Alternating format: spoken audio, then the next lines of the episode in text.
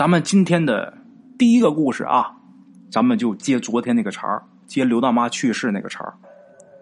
咱们鬼友说呀，自打刘大妈过世之后啊，他奶奶这心情啊一直很糟，总是啊待在屋里边不愿意出门。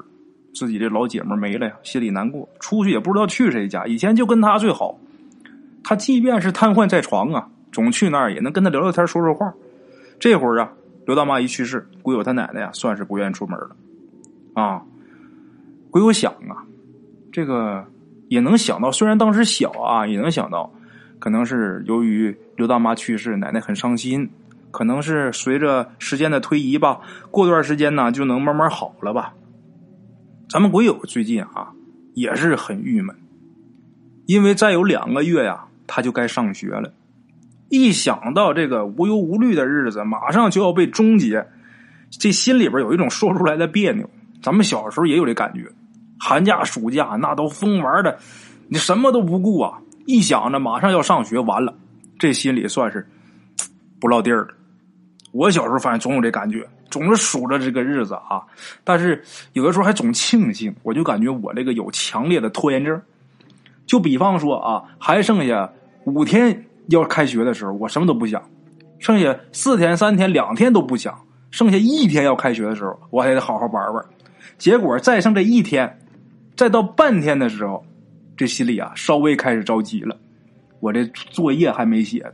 然后就把这作业本拿来，寒假作业、暑假作业啊，哗啦哗啦瞎写一通，啊，第二天背着书包上学去。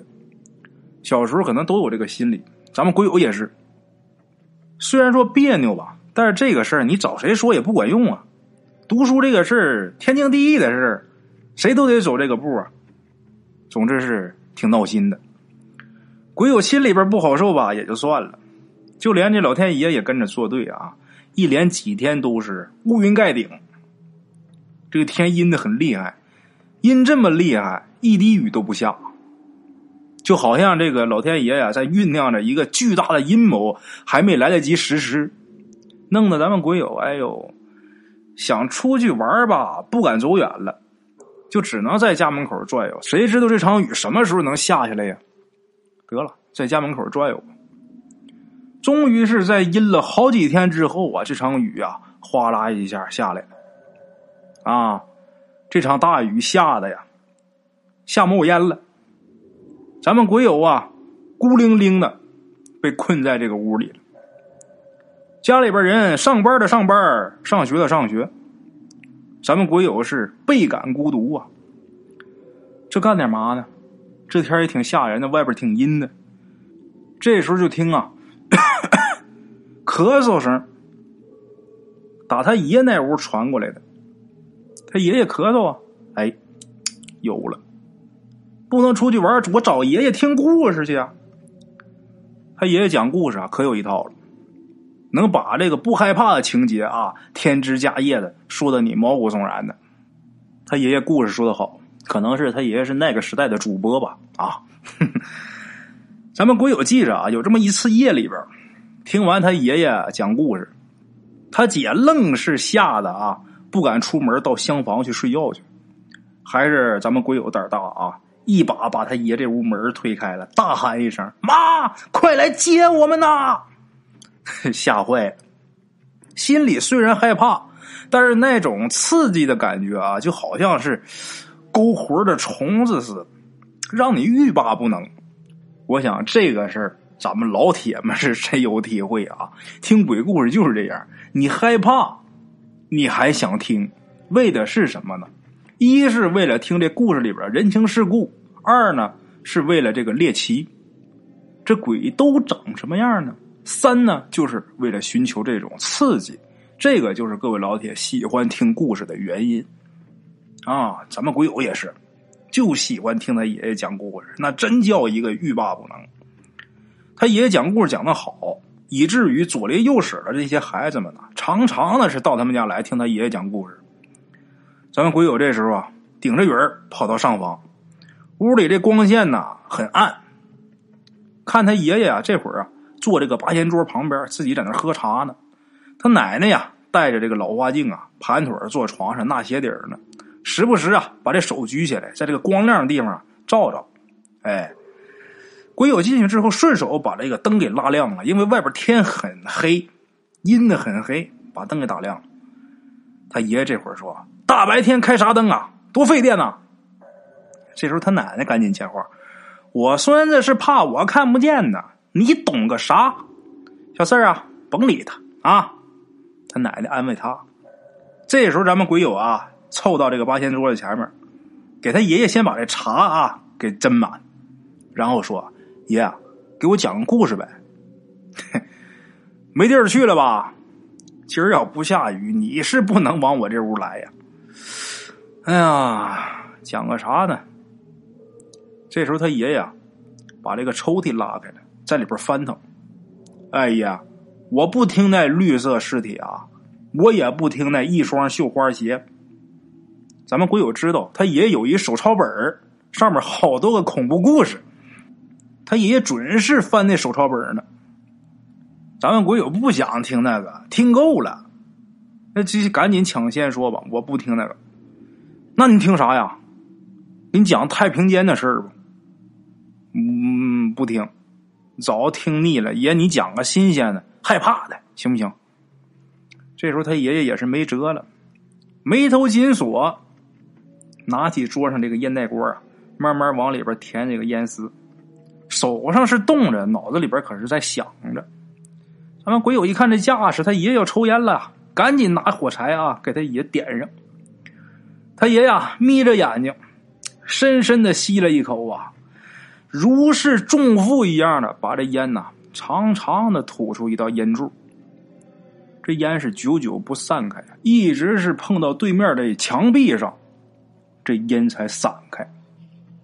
哎，有了！他爷爷猛不丁这么冒一句啊，鬼友吓一跳。他爷说话是说话，这眼睛可紧紧的瞪着对面的墙。咱们鬼友顺着他爷这眼神啊，往那边一看，对面的墙上啊挂着一个已经是掉了漆的一个手提信号灯。这信号灯是他爷爷退休的时候留作纪念的。那么说他爷爷以前是干嘛的呢？他爷爷呀，原来是铁路上的一名护路工。解放以后呢，由于这个工作原因呢，被调到离家十里以外的七号铁桥段干起这个道口工。哎，干起这活了。那么这个道口工是干嘛的呢？主要是负责拦截这个道口这个过往车辆和行人的，保证这个列车安全通行。哎，这活不累，但是挺枯燥的。每天巡视着这段路口，迎来送往各种车辆，日复一日，年复一年，重复那几个单调的旗语和信号灯的变换，就这么个活这个铁道两侧呀，一般住户啊很少，显得异常空旷啊，很荒凉。行经此处的车呢，人呢也不多，很少。所以说，他爷爷工作这个道口啊，就安排他爷爷一个人把守。桥头的这个道口处啊，有这么一间小屋，这也是提供工人休息的一个地方啊。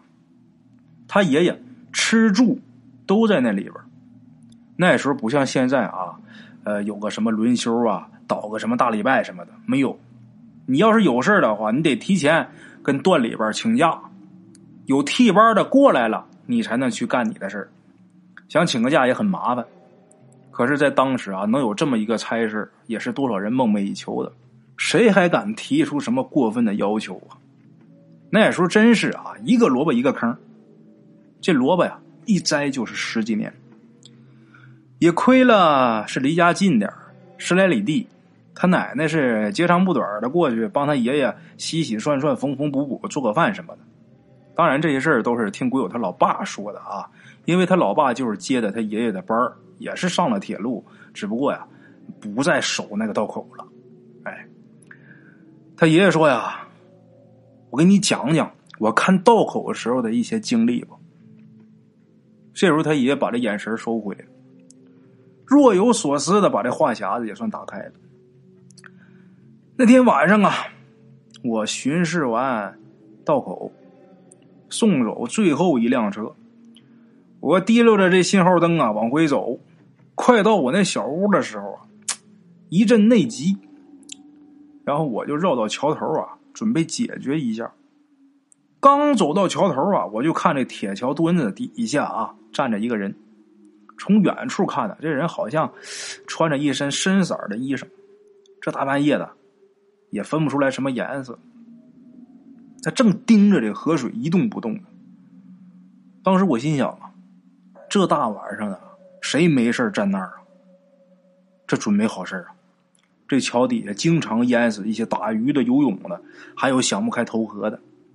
瞧他那样啊，紧盯着河水，这兴许又是一个寻死的。我这边把这个灯赶紧关了，我怕呀，他发现亮光在惊着他。赶紧下桥啊，奔他过去。到他跟前呢，跟他说：“你深更半夜在这干什么？有什么想不开的呀？你遇上天大的难事你也得先想想家里人呐。”说这话呀，就走到跟前了，伸手啊。抓这人肩膀，就生怕他察觉背后有人呐，突然做出什么傻事儿，所以我上手的力道啊，这劲儿很大。可是这一抓，我这手好像是抓面团上似的，暄软无力。这时候对方啊，也是不是惊的猛一回头，他这一回头把我吓一跳。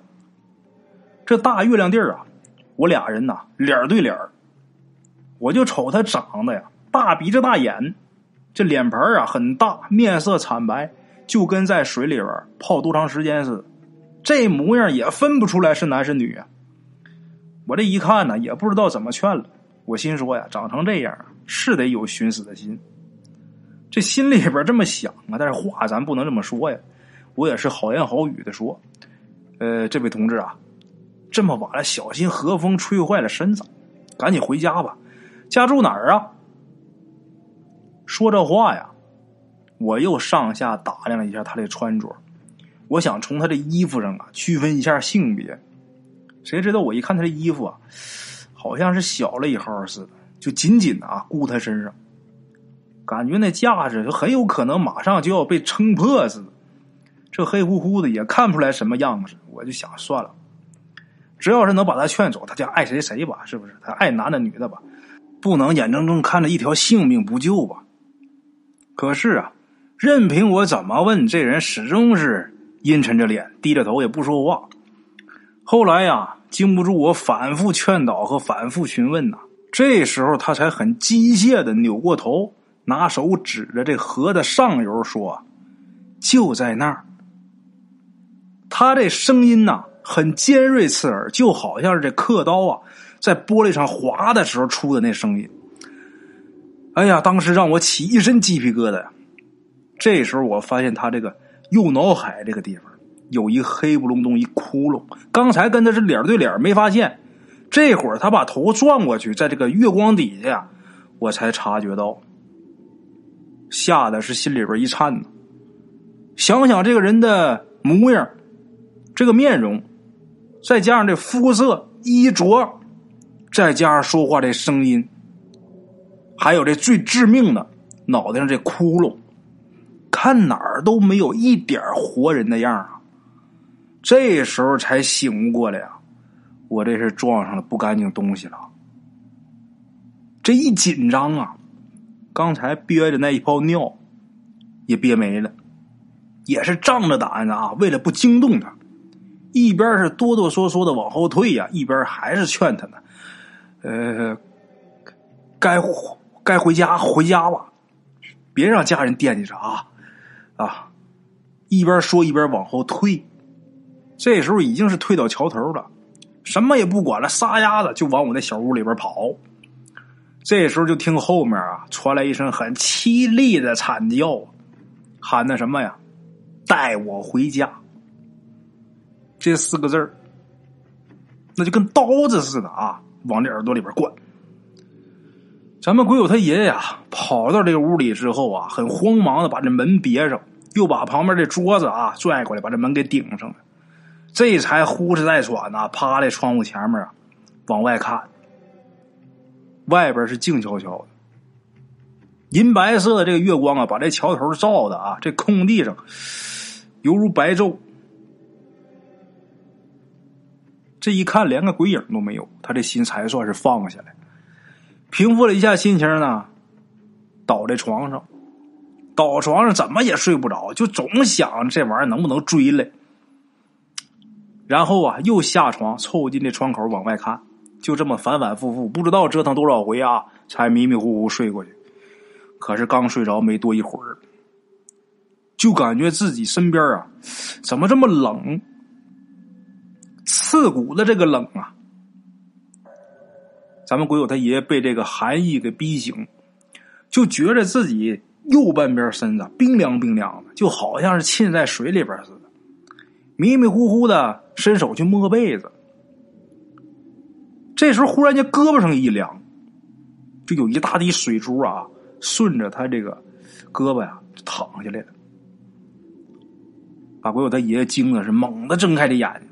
这时候就见床头站一人，面色惨白，五官肥大，正拿着那双眼睛啊，很呆滞的盯着他，一滴一滴这水珠从他那打绺的头发上啊往下滴呢，而且啊，这空气中弥漫着一股这个水草的这个腐臭味正在这个时候，这家伙又用那个很刺耳、很尖锐的声音说：“带我回家。”哎呀，你就是再大的胆子，你也经不住这个场面呢。当时鬼我爷爷觉得浑身发软，腿肚子转筋，大脑一片空白，这眼睛啊就跟挂了铅坠似的，直往下坠。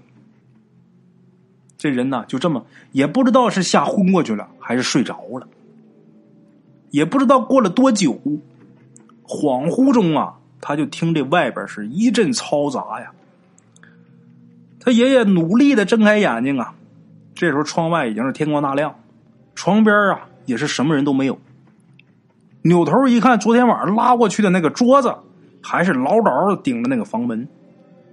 这时候咱们鬼友爷爷就想：嗨，我是不是做噩梦啊？昨天可能是吓着了，这梦也挺吓人的。这时候翻身下床，刚要穿鞋，他就看床头这地上一大摊儿。还没干的水蛭，这一下，他爷爷又是一惊。我昨天晚上不是做梦，这怎么话说？本来好心想救他一命，到头来被这家伙给我缠上了。哎，这真是好心没好报啊！他爷爷正在这个床头上胡思乱想呢，耳听得窗外这声音呐越来越大，好像是聚集了很多人。就这么的，赶紧是啊，急忙下床，把这桌子挪开啊，出屋。出去之后，就见这个桥墩下面啊，有这么一群人正指手画脚的议论纷纷呐，好像是出什么事了。鬼友他爷爷是分开众人呐，上前观瞧。这时候就看这河里边啊，飘着一河漂子，就是浮尸啊。这河漂子正仰面在这水中飘着呢，被这河水冲的呀，摇摆不定。但是可没往下冲，就在原地打转。怎么回事呢？在这河漂的身下啊，仔细一看，有那么一截打河里边伸出来的枯树枝把他衣服给刮住了，他动弹不了啊。这浮尸很显然已经在这水里边浸泡很长时间了，肤色惨白，身体肥大，这衣服也是绷的啊，紧紧的，马上感觉就要挣裂了似的。那五官呐。也是比正常人呐大好几圈头发披散，在这水面上飘着。最让咱们鬼友他爷爷触目惊心的，就是右脑海那地方一个大窟窿。鬼友他爷爷当时就觉得这个后脖梗子发凉啊，白毛汗出一身，不敢再看了。这其他看热闹倒没觉得什么，他昨天晚上刚经历那个呀，赶紧是。钻出人群，三步并作两步跑回他那小屋。那天呢，他就跟丢魂似的，自己干什么自己都记不住。说到这儿啊，鬼友他爷爷叹气：“嗨，这是哪门子事儿啊？好心找出病来了。”这时候，咱们鬼友就问他：“那后来那人还找过你吗？”哎呀，后来那河漂子经这个公安鉴定。确定是自溺身亡，他脑海处的那窟窿啊，也是死后被上游这个河水带动着这个尸身，呃，撞到这个硬物上给造成的。他那尸首啊也被他家人给认领了，就埋在这河上游那河边上，这也算是给他找着家了。自那以后啊，我倒是从来也没见过他，他也没找过我。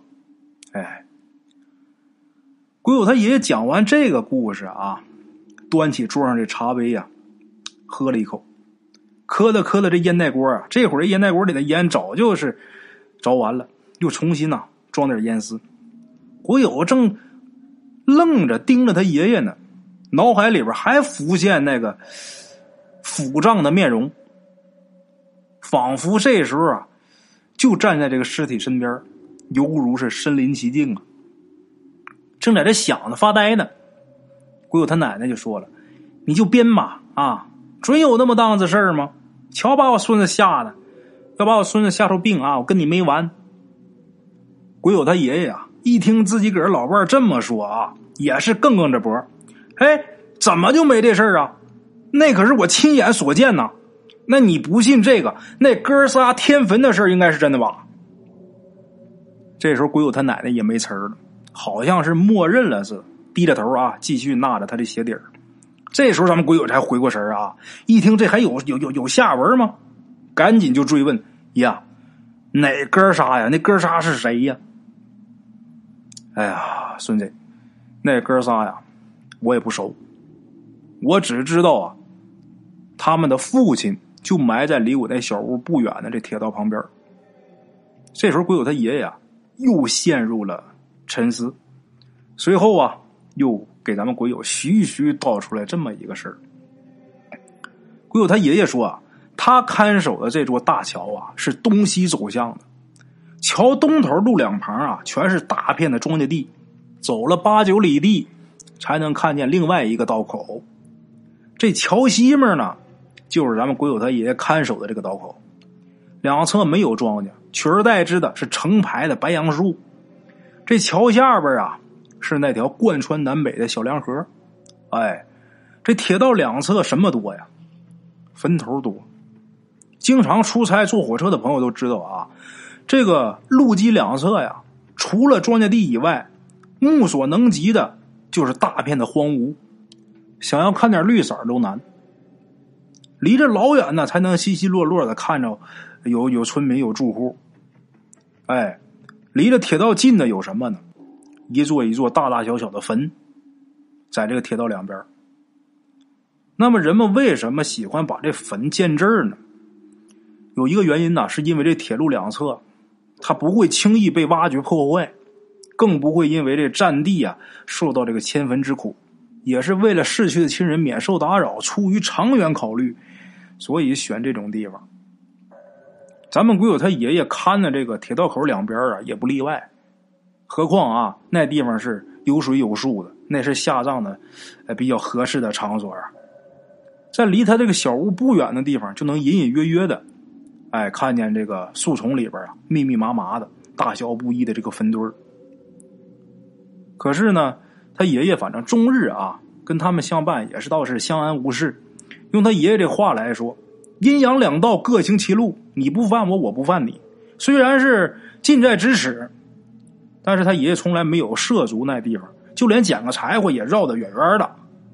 可是就这么小心，还是出了错。但是这个错呀，反而让他爷爷有点沾沾自喜。怎么回事呢？他爷爷看守这条铁路线啊，并不是主干道，所以说行经此处的列车很少。平时空闲的时间就很多，闲来无事呢，就在这小屋旁边啊，有那么一块空地，在那儿啊，鬼友他爷爷啊就开垦一块菜地出来，这样既能解决吃菜的问题，又能给家里边减轻一些负担。哎，话说这天晌午啊，他爷正在这个菜地里边忙活呢，忽然发现有这么三个青年啊，扛着这个铁锨就进了那片坟地了。他爷爷心想啊，这清明节早就过了。这时候天坟是不是有点晚呢？哎，也兴是家里边有事儿，忙没赶上，这又来过来补天吧。啊，他爷爷整完这个菜地呀，直起腰，就看这仨青年啊，在这坟地里边啊来回转悠，东挖一下，西铲一下，好像找什么东西。他爷就开始有点纳闷了，天坟就天坟吧，还用得着找吗？那谁家的坟谁不记着呀？难道说这是掘坟寻财的吗？这是要盗墓吗？那要真这样的话，那我得管管。挖坟掘墓那是损阴德的事儿啊，天理难容啊！可是他爷爷仔细一想啊，这种可能啊，站不住脚。这事儿不成立。咱都知道，盗墓的那都晚上干的，哪有说光天化日的你就就敢干这事儿？何况啊，盗墓也不能上这儿来盗了。有钱人家不会把人葬在这个地方。这地方按理说它不是什么风水宝地，这火车每天呼噜呼噜来回跑。另外一个呀。得贴着这个铁路，它散气。有钱人都是依山傍水的，找一个好地方。这地方能埋这儿的，都是家里边没什么钱。那盗墓也不能选择这种地方盗啊。不对，那这仨人在那干嘛呢？想不明白。索性啊，他爷爷也不想了，这想的累挺，干脆啊，我我上前去问问去。就这么的，就拎着锄头啊，他不在这弄菜地呢吗？拎着锄头啊。就奔这仨人就过去了。到那之后啊，张嘴就问：“哎，你们仨在这干什么呢？我看你们半天了啊，天坟不天坟，到处乱挖什么呢？拆人家阴宅，这可损阴德啊！你们不怕遭报应吗？”他这话呀，说的挺不客气的。这时候有人说啊，就在这三个人当中，有一个年长一点的这么一个青年就说：“我们是来添坟的，实在是找不着我爹坟了。”这才四处挖挖看看，这年年都填土，这坟说没就没了。我说我，哎呀，这位是想张嘴，但是有点欲言又止的这个意思，有点难以启齿。这时候有一个岁数显得小一点的，看着小一点这么一青年就说啊：“我们五年没来了，安葬我爹的时候啊，我们哥仨呀给填的挺大。”现在怎么就没了呢？啥？五年呐？嘿，难怪你们找不着坟呐！风吹雨淋的，甭说是新坟，就是老坟，一年不填土都得矮半截，你们不知道吗？好嘛，哎，你是老大吧？这些尽孝道的事你应该带头啊！这事还用得着人教吗？多大了呀？不是啊，大叔，我们工作实在是忙啊。家里边事儿又多，时间长就给忘了。那你现在怎么想起来了？我我昨天晚上梦着我爹了。说这话的时候，这稍微年长点这个青年啊，好像是做错什么事儿似的，把脑袋往下一耷拉。声音虽然小，但是这句话啊，鬼友他爷爷觉得好像是晴天撼雷，也是惊得他目瞪口呆。怎么回事啊？说说。哎呀，昨天后半夜，我睡得正踏实啊，就觉得这头上被人给拍了一下，迷迷糊糊的，就好像让人牵着魂似的，从床上爬起来就往屋外走。推开屋门呢，我就看我们家院子里边啊，在角落那地方站着一个人。我借着月光一看呢，这人啊，穿着一双白边的布鞋，身上穿一件花色的长袍，这人的头啊。被这黑影给挡住了，也看不清长什么模样，一动不动的，就很僵硬的在那站着。我当时也不知道怎么，就觉得他那俩眼睛死死的盯着我呢。我没，其实我没看着他眼睛。我当时也不知道这是人是鬼呀，吓出一身冷汗。这一下脑袋也清醒了，我就觉得这人这穿这衣裳有点眼熟，猛然间想起来，这不是我爹入殓时候穿那身寿衣吗？然后我爹跟我说呀，他在下边是又冷又饿，房子塌了没人给修啊，大骂我们不孝子啊。我爹还说，如果要是不给他修房，就让我们过不踏实。这不一大早我就把我这俩兄弟叫来，咱哥仨就赶紧来了，一点没敢耽搁呀。鬼友他爷爷一听啊，原来是这样。鬼友他爷爷心里话说要搁我，我早找上你们了，我还用等五年。又一想啊，嗨，这样的逆子啊，不理也罢，让他们自作自受去吧。想到这儿啊，鬼友他爷爷就想转身离去，可是又一琢磨呀，坟里这老头也真够可怜的，摊上这么几个不孝子，真是倒了八辈子血霉了。得了，冲着坟里躺着老头啊，甭跟他们计较，看看能不能帮上什么忙，也算是给自己积点德吧。这时候就没好气的问啊：“你爹那个坟有没有明显的记号啊？”记号，我当时记着，就在这棵树旁边。哎，对了，当时这个堆完坟呐，我还在上面压了一些纸钱当时压纸钱那石头啊，我是特意从河边抱过来的，又大又圆。现在只要是看见这石头啊，我能认出来。可是现在连坟都没有了，哪儿找石头去？这老大啊，这哥仨当中这老大，跟这个鬼友他爷这么说。那个，你仨在这棵树周围啊，四周挖一挖，看看有没有那块石头啊。这哥仨呀，拿起这个铁锨呐，就跟探雷似的啊，在这树周围呀，这儿戳戳，那儿铲铲，一处一处排查。过了没一会儿，咔嚓一声，老大这个铁锹啊，好像铲到什么硬物了，急忙挖出来呀，石头又圆又大，就是他。这老大挺高兴啊！这时候，鬼友他爷爷说：“呀，你爹那坟就在那儿。行了，时候不早了，赶紧填吧。”说完之后啊，扛着锄头就回他那小屋了。简短解说：这一天很快过去了。那天晚上，在床上是咕噜来咕噜去，翻过来调过去，心里边就好像是装着事儿似的，睡不着觉，可也理不出什么头绪来。正在这闹心呢，忽然间啊，外边传来一阵断断续续的哭声，那声音是忽高忽低呀，似远又近呢，声音很沙哑，而且很低沉。大伙想想，在那地方，这夜里边死静死静的，这声音多让人发瘆呢。这时候，鬼友爷爷心里边说：“这是谁呀？大半夜嚎丧，成心不让睡觉是怎么？”心里边在这骂。反正这会儿也睡不着啊，干脆得了，起来吧。从这个枕头下边摸出这个手电呢，就想出去看看这谁。